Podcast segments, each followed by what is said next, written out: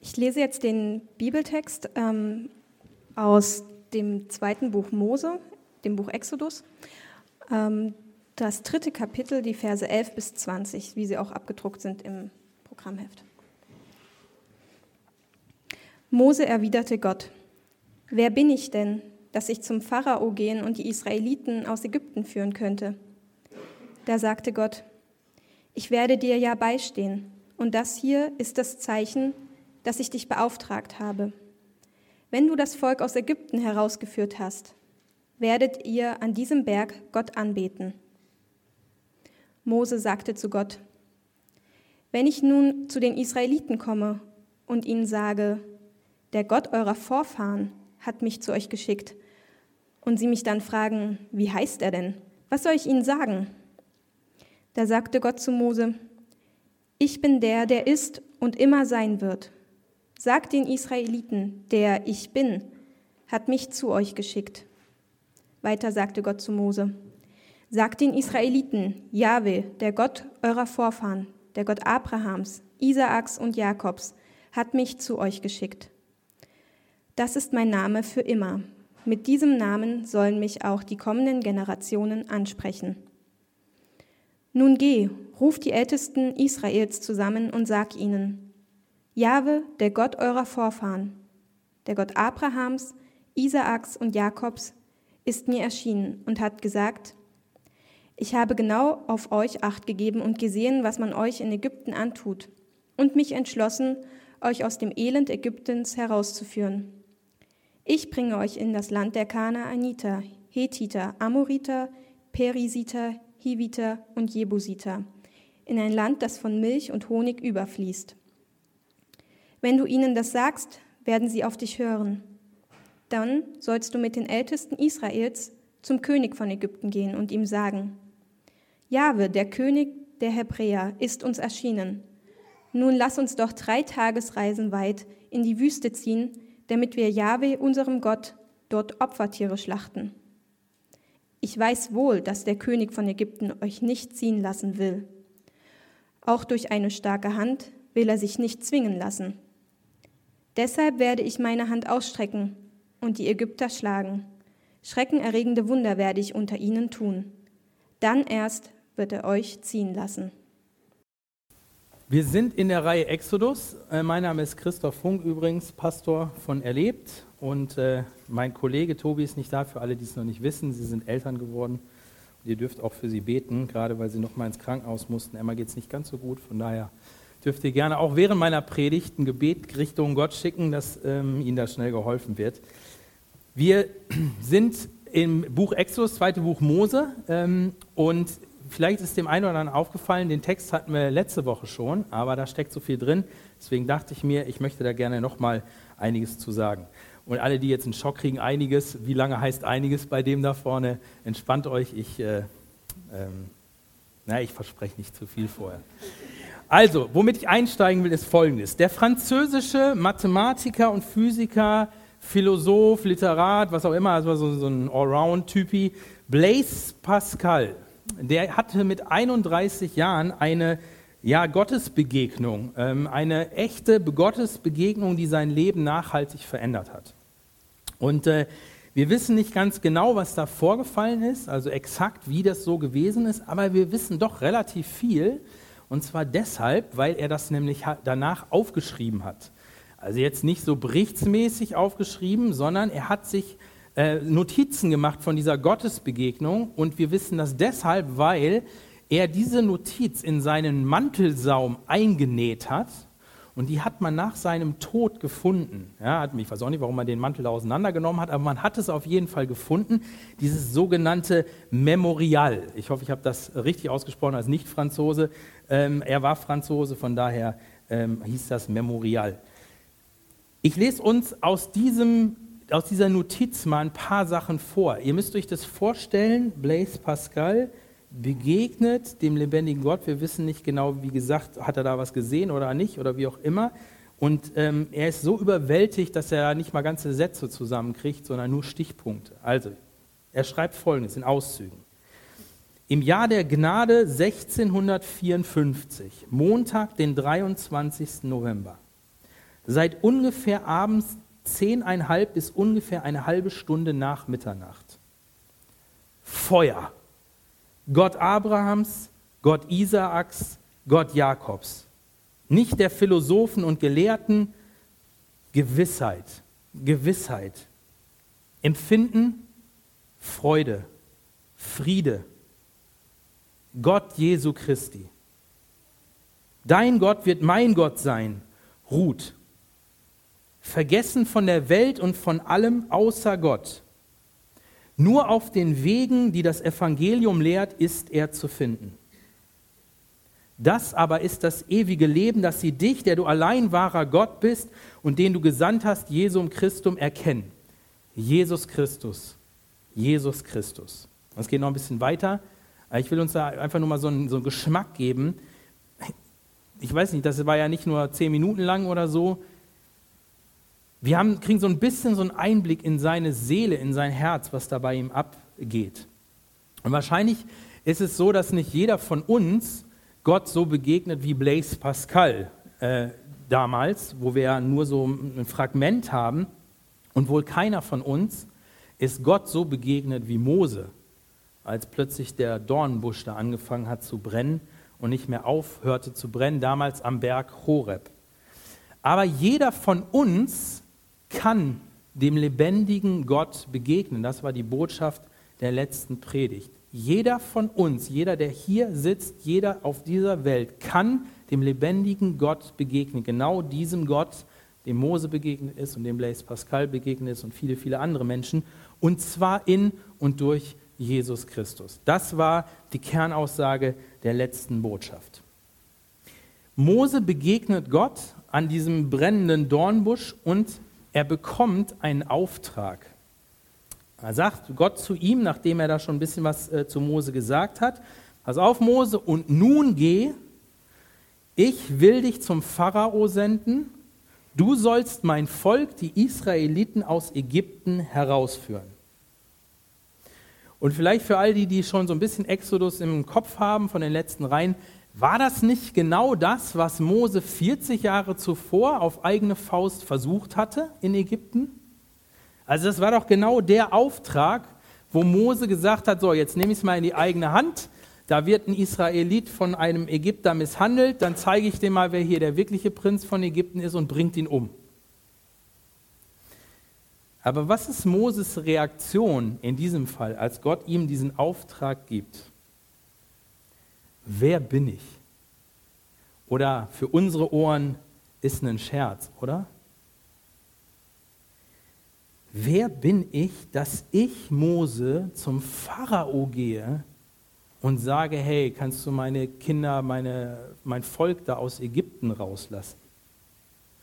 Und vielleicht bevor wir uns über die Reaktion von Mose wundern, sollten wir uns das nochmal so ein bisschen in Erinnerung rufen. Wer war Mose zu diesem Zeitpunkt? Ich habe ja gesagt, 40 Jahre war er alt, als er in Ägypten als Prinz von Ägypten, ich sag mal, in den höchsten äh, Eliten Ägyptens unterwegs am Königshof, als er da selber loslegte, da war er 40. Er hat jemanden umgebracht, musste fliehen und er war 40 Jahre, 40 weitere Jahre in der Wüste in Midian, heutiges Saudi-Arabien, Sinai-Halbinsel, also ziemlich öde Gegend. Wir waren vor kurzem da. Ich liebe diese Gegend, aber leben möchte ich da nicht. Ähm, da hat er 40 Jahre lang die Schafe und Ziegen seines Schwiegervaters gehütet. Er hat Familie gegründet und so weiter, aber Mose hat, das ist witzig, dieses Verb, was da steht, müssen wir eigentlich so übersetzen. Er hütete Schafe und hütete Schafe und hütete Schafe und hütete Schafe und hütete Schafe. Der machte im Grunde, sein Lebensinhalt bestand daraus, die Schafherden oder Ziegenherden seines Schwiegervaters zu hüten. Es gibt Spannenderes im Leben als das, auch wenn das sicherlich nicht das Einfachste ist in der Gegend. Aber was klar ist, Mose hatte kein Vermögen, der hatte keinen Einfluss mehr, der hatte keine Macht mehr, der hatte auch keinen Plan. Und er war 80 Jahre alt. Auch damals, zu seiner Zeit, wurden die Leute nicht 500 Jahre alt. Er war also nicht in seinen Teenie-Jahren, der war im fortgeschrittenen Rentenalter. Da hätte jeder Tag sein letzter sein können in dem Alter. Er war 80 Jahre, das war ein alter Mann. Und vielleicht nur mal so Klammer auf. Der hütete Schafe, der hütete die Schafe und Ziegen und Böcke seines Schwiegervaters. Und wer die Geschichte von Exodus kennt, weiß, dass er die nächsten 40 Jahre im Grunde nichts anderes tat. Nur, dass die Schafe und Ziegenböcke dann das Volk Israel waren. Und da gab es auch so richtige sture Böcke dabei. Das werden wir noch sehen, wenn wir das Buch weiterlesen. Also im Grunde, auch wenn er es vielleicht nicht so gesehen hat, eine super Vorbereitung für ihn für das, was dann kommen sollte. Auf jeden Fall hatte Mose zu diesem Zeitpunkt keinerlei Ambitionen mehr, überhaupt keinen Bock drauf, nochmal den Retter seines Volkes spielen zu wollen. Nachdem das erste Mal komplett daneben gegangen ist, hielt er sich wirklich für völlig ungeeignet. Und das ist der Moment, wo Gott ihm begegnet und sagt, so, und jetzt geh, geh zum Pharao und führe mein Volk aus Ägypten. Allein in diesen Versen, glaube ich, können wir ein paar Grundlektionen, ein paar Grunddinge lernen für unsere Beziehung zu Gott, aber auch für das, wenn wir Gott dienen wollen, wenn wir uns für ihn einsetzen wollen, was ganz wichtig ist. Es sind drei kurze Lektionen oder drei Sachen, die wir mitnehmen. Das erste ist, ich bin nichts, ich kann es nicht. Das zweite ist, Gott kann es und das ist entscheidend. Und das dritte ist, und wenn ich mit Gott unterwegs bin, führt das zur Anbetung Gottes. Mose erwiderte Gott, wer bin ich denn, dass ich zum Pharao gehen und die Israeliten aus Ägypten führen könnte? Da sagte Gott, ich werde dir ja beistehen oder ich bin mit dir.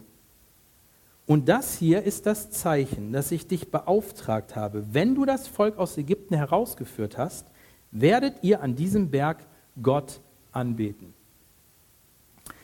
Du und ich, wir sind niemals brauchbar für Gott, solange wir nicht begriffen haben, dass wir ohne Gott komplett unbrauchbar für ihn sind. Ja, ich glaube sogar in gewisser Hinsicht gilt, wir müssen erstmal mit unserem Vermögen, mit unserem Können, mit unseren Plänen, mit unserer Weisheit, mit was auch immer abgeschlossen haben. Wir müssen mit unserem Latein am Ende sein, damit Gott mit seiner Kraft und Weisheit voll durchstarten kann. Paulus drückt das so aus, in den Schwachen ist Gott mächtig. Jesus sagt es, ich bin der Weinstock, ihr seid die Reben, ohne mich könnt ihr nichts tun. Das ist das Prinzip. Und das gilt auch für die Beziehung zu Gott. Das gilt auch für äh, die Frage, wie wir denn überhaupt eine Beziehung mit Gott starten können. Erst wenn wir begriffen haben, dass wir Sünder sind, und zwar so, dass wir aus uns heraus nicht das Geringste, nicht das Geringste tun können, um uns Gottes Liebe zu verdienen, seine Annahme zu verdienen, seine Vergebung zu bekommen, sondern dass wir das sozusagen nur erbitten können und von ihm geschenkt bekommen. Erst dann sind wir in der Lage, umzukehren, so wie die Bibel das nennt, Buße zu tun, andere Wege einzuschlagen, Gottes Wege einzuschlagen und unsere Wege zu verlassen. Vorher wollen wir das nicht und vorher tun wir das auch nicht. Erst dann bist du, bin ich bereit, voll und ganz uns auf seine Gnade zu verlassen, dieses Geschenk anzunehmen aus seiner Hand. Und dann zählen eben nicht mehr unsere Leistungen.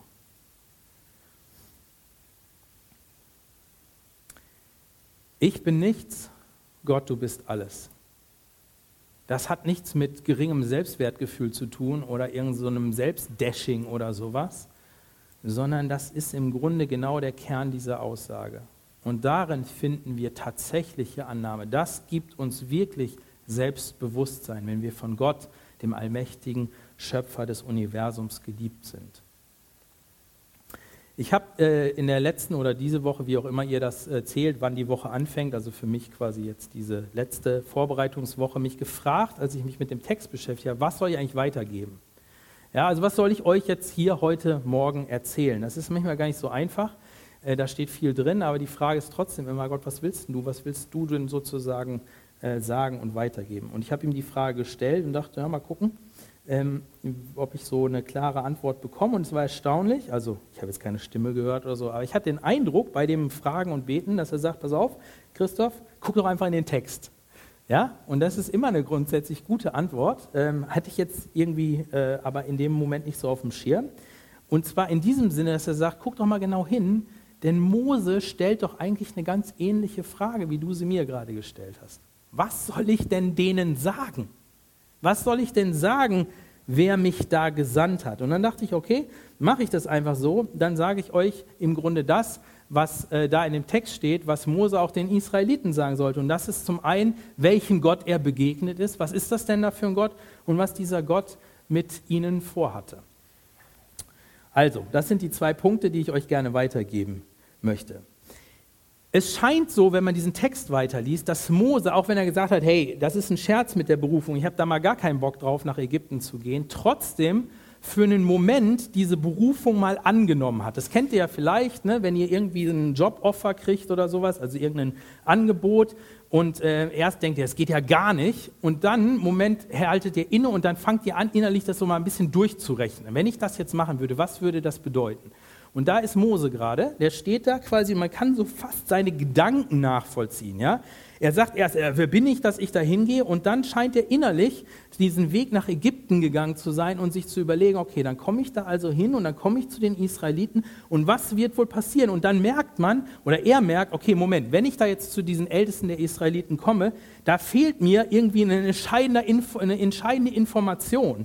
Da ist irgendwas, was ich, äh, was ich noch wissen muss. Und deshalb stellt er nämlich Gott dann diese spannende Frage, wenn ich nun zu den Israeliten komme und ihnen sage, der Gott eurer Vorfahren hat mich zu euch geschickt und sie mich dann fragen, ja, wie heißt er denn? Ja, was soll ich ihnen denn dann sagen? Wenn Mose hier nach dem Namen Gottes fragt, dann fragt er nach viel mehr, als wie wir jetzt Tobi und Emma gefragt haben, wie heißt denn euer Baby? Hosea übrigens. Ähm, das ist nicht die Frage, das ist nicht die Frage, heißt du Hans oder Valerie oder sonst wie, nein, sondern in dem Kontext fragt er nach viel, viel mehr. Er fragt nämlich danach, wer Gott ist. Wer Gott ist. Namen in der Bibel bedeuten in der Regel viel, viel mehr als unsere Namen heute. Sie identifizieren eine Person, sie charakterisieren eine Person und sie ermöglichen eine Beziehung zu dieser Person. Im Grunde steht der Name für die komplette Person mit all dem, was die Person ausmacht, was diese Person verkörpert. Dafür steht der Name. Und das war übrigens nicht nur in der Bibel so, sondern in der damaligen Kultur, äh, in der verbreiteten Kultur, war der Name viel, viel bedeutender, als wir das heute oft kennen. Es gibt eine Geschichte, die habe ich ausgegraben, die kann ich euch nicht vorenthalten, aus dem alten Ägypten, und zwar ungefähr, und das macht so spannend, aus der Zeit, wo Israel in Ägypten war. Ja, eine Geschichte, und zwar eine religiöse Geschichte. Es ist die Geschichte von Isis und dem Sonnengott oder dem Hauptgott Re. Und zwar von dem Namen von Re. Isis, ganz kurz, war eine ägyptische Göttin und zwar, ich sage das jetzt mal so, die für viele Bereiche zuständig war. Ja? Sie regierte mit ihrem Mann, die war verheiratet, über die Menschen, galt als Ideal der Ehefrau und Mutter, gebar einen Sohn, musste ja auch als Mutter, der Retter der Menschen wurde, dieser Sohn, und ähm, sie war aber auch als Zauberin bekannt. Also die deckte so ganz, ganz viele Bereiche ab und so, und man findet die überall in Ägypten. Also wer schon mal da war und sich so ein paar Dinger da angeguckt hat und so, die Isis ist da ständig abgebildet.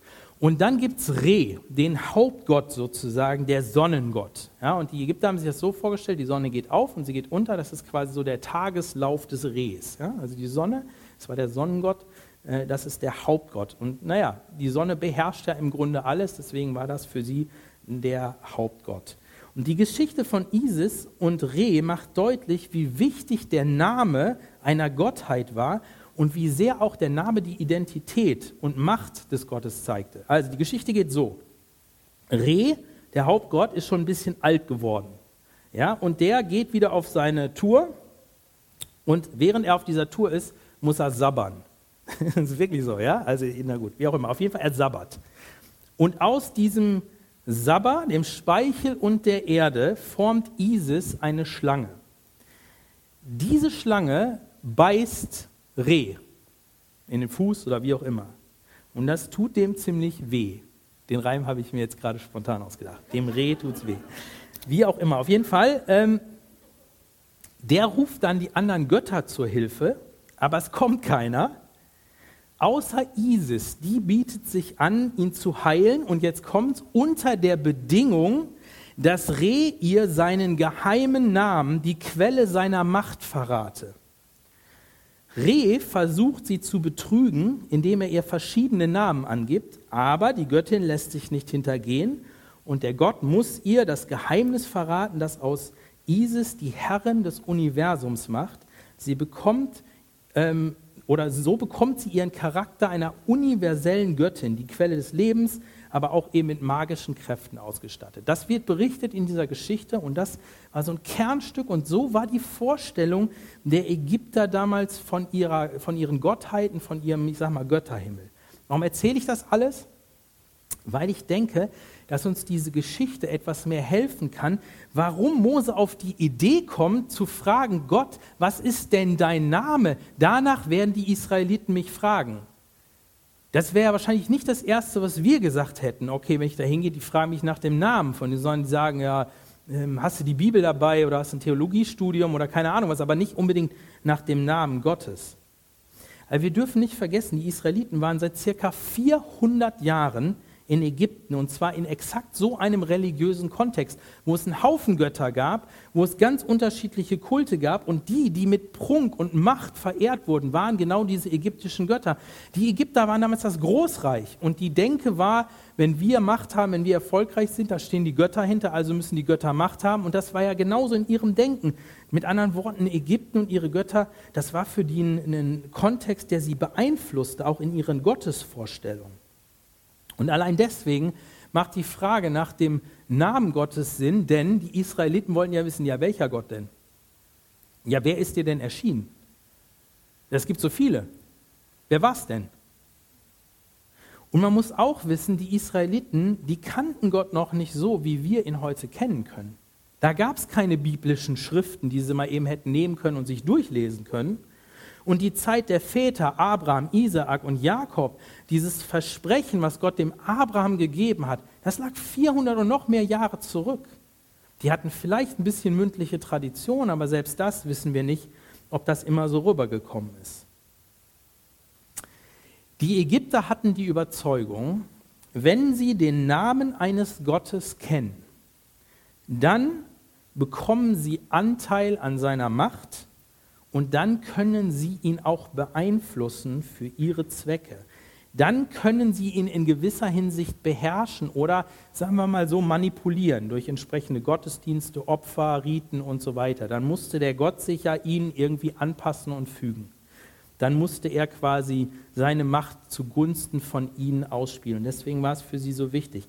Das war wahrscheinlich nicht Moses Ambition, als er Gott nach seinem Namen fragt, aber es ist umso spannender auf diesem Kontext für uns mal reinzugucken und zu sehen, was denn passiert, wie Gott sich denn vorstellt.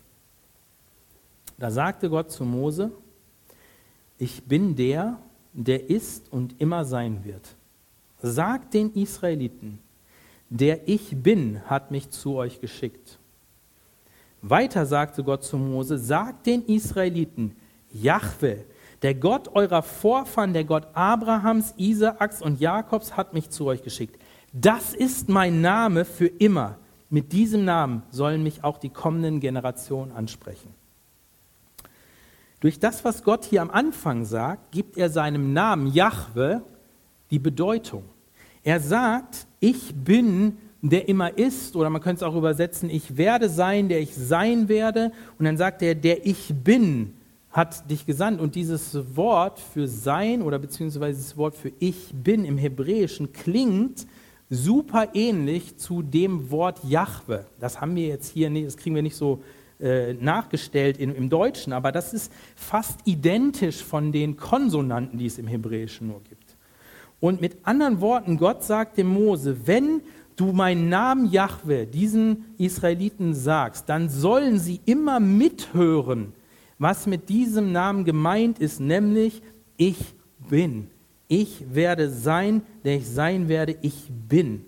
Der ich bin hat dich gesandt. Und das, jetzt wird es ein bisschen philosophisch, sorry, aber man könnte eigentlich sagen, der absolut Seiende hat dich gesandt. Der immer ist, der immer sein wird, der absolut ultimative Sein. Und was bedeutet das? Das bedeutet nichts anderes dass alles, was existiert, und so gehen wir normalerweise nicht durchs Leben, alles, was existiert, alles, was du siehst, alles, was du wahrnimmst, egal durch welche Geschichten, ob fühlen, sehen, riechen, keine Ahnung was, alles, was du nicht siehst, diese Welt, alle Zusammenhänge, das komplette Universum und was vielleicht auch noch darüber hinaus existiert, keine Ahnung.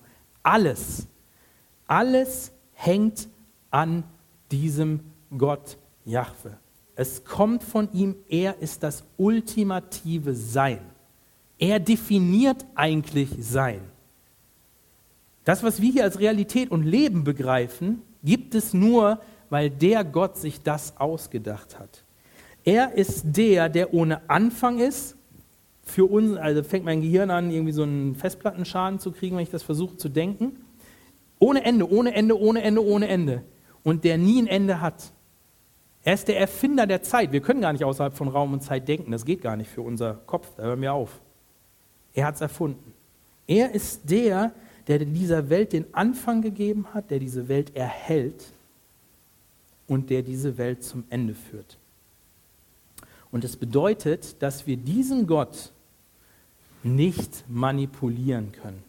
Er steht uns nicht zur Verfügung, egal wie wir uns anstellen, was wir machen, was wir so an Veranstaltungen äh, produzieren. Dieser Gott steht uns nicht zur Verfügung. Er ist nicht wie wir Menschen.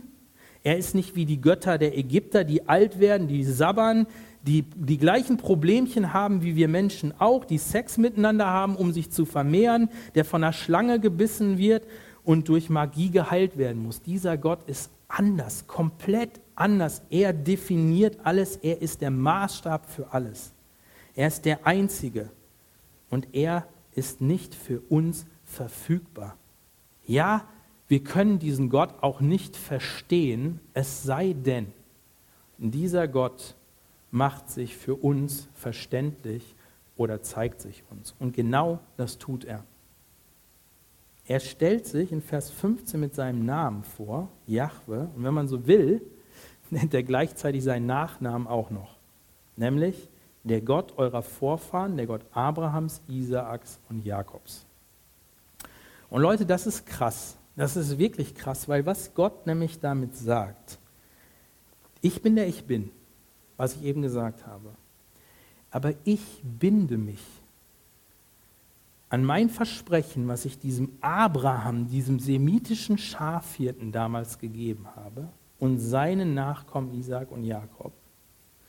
Und diesen Bund, den ich mit ihm geschlossen habe, dieser Bund gilt für alle Zeiten.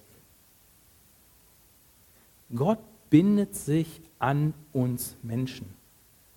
Das muss er nicht, aber er tut's. Und zwar verbindlich. Was bedeutet das für uns? Rick Warren, amerikanischer Pastor, hat ein Buch geschrieben in Amerika, Bestseller, bei uns war es auch recht bekannt, Leben mit Vision. Und er startet sein Buch mit genau dieser Aussage, was das für uns bedeutet.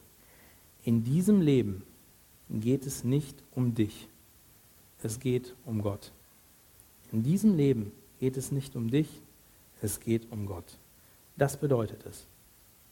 Oder man könnte es auch im Bild vom Sonnensystem sagen, solange sich dein Leben nicht um Gott dreht, sondern immer noch um dich, hast du das Prinzip des Sonnensystems nicht verstanden. 1500 Jahre später predigt Jesus in Jerusalem und diskutiert mit den Juden. Wir finden das im Johannesevangelium Kapitel 11, wer das mal nachlesen will. Und er sagt den Leuten dort, pass auf, ihr müsst durch die Wahrheit aus eurer Sklaverei befreit werden. Und das ist wie so ein Stich ins Wespennetz, den Jesus getan hat. Die Juden gehen richtig hoch wie eine Bombe und sagen, du hast doch nicht mehr alle. Wir müssen frei werden. Wir waren nie Sklaven von irgendwem wir sind doch Kinder Abrahams. Klammer auf, natürlich wussten die, dass ihre Vorfahren in Ägypten auch Sklaven waren. Aber was sie hier sagen ist, sie, dieses Volk, die, zu denen Jesus da spricht, waren nicht versklavt. Die waren zwar unter der römischen Vorherrschaft, aber sie waren nicht so versklavt, dass sie nicht doch selbstbewusst, also so, ein bisschen wie die Bayern unter uns, ja, selbstbewusst sagen konnten, hier, wir sind ein Freistaat und wir können machen, was wir wollen, auch wenn sie es nicht wirklich konnten. Das war so ihr Selbstbewusstsein. Und deswegen sagen sie, nein, wir sind keine Sklaven. Wir sind die Nachkommen Abrahams, wir sind die Kinder Abrahams. Und dann hält Jesus ihnen entgegen und sagt, ich versichere euch nachdrücklich, jeder, der sündigt, ist Sklave der Sünde. Ein Sklave gehört nicht für immer zur Familie, nur der Sohn gehört immer dazu. Wenn euch also der Sohn frei macht, seid ihr wirklich frei. Mit anderen Worten, wir mögen äußerlich total frei sein, aber wenn wir sündigen, dann sind wir versklavt an die Sünde. Und wir brauchen Befreiung aus unserer Sklaverei an die Sünde, und zwar durch den Sohn, durch Jesus. Nur dann gehören wir immer zur Familie Gottes oder um den Bezug zu unserer Stelle herzustellen, nur dann sind wir Nachkommen Abrahams, nur dann gehören wir zur Bundesfamilie Gottes. Und genau deshalb ist Jesus gekommen. Er ist die Wahrheit, er ist der Sohn, der gekommen ist, um sein Volk aus der Sklaverei der Sünde zu befreien. Dafür ist er ans Kreuz gegangen, dafür hat er sich hinrichten lassen, damit die Macht der Sünde gebrochen wird und die Strafe auf ihn fällt und wir frei sein dürfen. Das ist das Evangelium, das ist die gute Botschaft. Und er ist derjenige, der uns in seine herrliche Zukunft führen will, nämlich die Gemeinschaft mit dem lebendigen Gott. Er ist das Leben und das in Ewigkeit. Und das sagt Jesus da. Und dann geht die Diskussion weiter.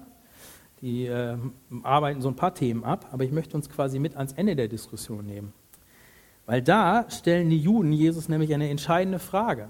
Und die Frage lautet an ihn, bist du, Jesus, etwa mehr als unser Vater Abraham und die Propheten, die alle gestorben sind? Jesus sagt, ich werde ewig leben und so. Und dann die Frage, für wen hältst du dich eigentlich? Ist eine berechtigte Frage, oder? Wenn da so ein Wanderprediger steht und der so steile Behauptungen aufstellt, aber für wen hältst du dich eigentlich, Jesus? Vielleicht ist es ja auch deine Frage, ich weiß es nicht, keine Ahnung. Aber es ist letztlich eine relevante Frage, wenn wir uns mit Jesus beschäftigen. Für wen hältst du dich eigentlich, Jesus? Für wen soll ich dich denn nehmen? Einen der großen Religionsstifter? Okay, das ist noch in Ordnung, haben wir kein Problem mit. Aber mit den Sachen, die du da raushaust, dass du derjenige bist, der uns von der Sünde befreien muss, dass du derjenige bist, der uns aus unserer Sklaverei befreien muss und so weiter und so fort. Du? Wer bist du eigentlich, Jesus? Für wen hältst du dich eigentlich? Und die Antwort von Jesus ist gewaltig. Jesus erwiderte, wenn ich mir selbst eine solche Ehre anmaßen würde, wäre sie nichts wert.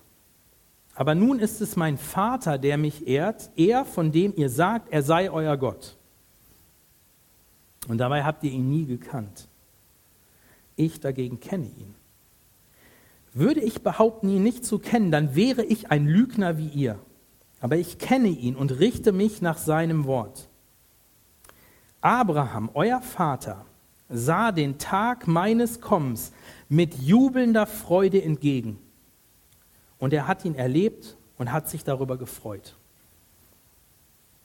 Die Juden entgegneten, du bist noch keine 50 Jahre alt und willst Abraham gesehen haben? Jesus gab ihnen zur Antwort, und jetzt genau hinhören. Ich versichere euch, bevor Abraham geboren wurde, bin ich. Da hoben sie Steine auf um ihn zu steinigen. Aber Jesus konnte sich vor ihnen in Sicherheit bringen und verließ den Tempel. Wisst ihr, warum die Juden in dem Moment Jesus steinigen wollten? Die haben ganz genau verstanden, was Jesus ihnen da gerade gesagt hat. Und das war für sie Blasphemie, Gotteslästerung. Und es bedeutete für sie, diese Person, die sowas sagt, muss ausgerottet werden. Die hatten nichts in unserer Mitte verloren. Jesus sagt, bevor Abraham geboren wurde, bin ich. Und dabei benutzt er ganz bewusst und absichtlich exakt die Worte, mit denen Jahwe sich dem Mose vorgestellt hat. Der ich bin. Ich bin, der ich bin. Und Jesus sagt damit nichts anderes als, ich bin Gott. Ich bin eins mit Jahwe, mit diesem Gott, den ihr verehrt oder meint ihn zu verehren. Ich bin, der ich bin.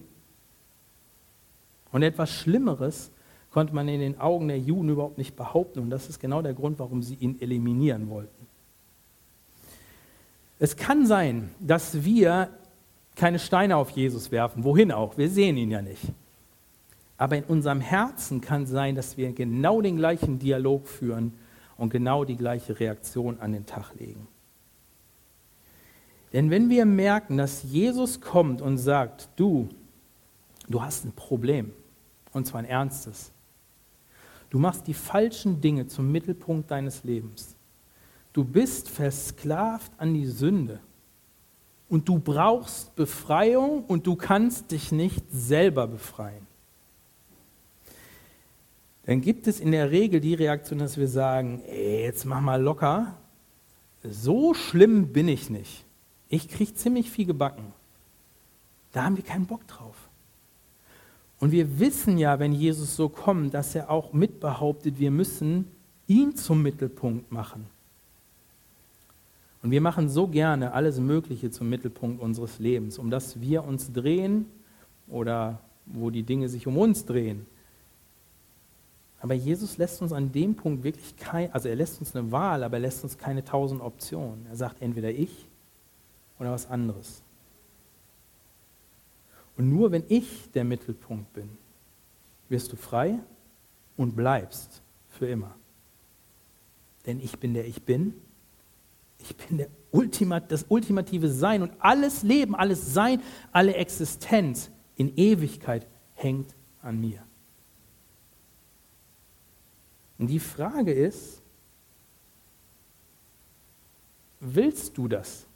Es ist immer die Frage, die zu uns kommt. Manchmal täglich, wem willst du folgen heute? Jesus oder dir oder keine Ahnung wem? Aber auch ganz grundsätzlich, vielleicht das erste Mal in deinem Leben. Willst du Jesus folgen? Willst du dem Ich Bin folgen? Willst du ihn zum Mittelpunkt deines Lebens machen? Das ist die Frage. Und im Grunde, wenn du verstanden hast, was Jesus, mit welchem Anspruch er kommt, dass es nicht so ein Hampelmann ist, der da irgendeine Religion gegründet hat, sondern dass es der lebendige Gott ist und dass dieser lebendige Gott existiert, dann gibt es eigentlich nur zwei Reaktionen. Entweder du gehst auf die Knie und sagst, ja, ich will, oder du wirfst die Steine. Ich möchte dich einladen, vielleicht heute Morgen diesen Schritt zu machen, zu sagen, ich will, Jesus, ich will. Und ich werde jetzt gleich beten. Ich werde immer ein bisschen Pause zwischen den einzelnen Sätzen äh, lassen. Und wenn du möchtest, kannst du es einfach für dich still mitbeten. Du musst nicht die Worte benutzen, aber ich glaube, Gott ist eine Person, Gott ist einer, der mit uns in Beziehung tritt und er möchte, dass wir mit ihm in Beziehung treten. Sag's ihm. Sag's ihm, was du willst. Wem du folgen willst. Und wenn du sagst, na, ich weiß es noch nicht so genau, dann sag's ihm. Das Coole ist ja, Gott hat Zeit. 40 äh, Jahre in der Wüste mit Mose und nochmal 40 Jahre und so weiter. Ob du noch Zeit hast, wissen wir nicht, so weiß keiner von uns. Ähm, Gott ist aber nicht in der Eile. Er möchte, dass du dir das gut überlegst. Aber wenn du sagst, ich will, dann sag's ihm. Lieber heute als morgen. Ich bete.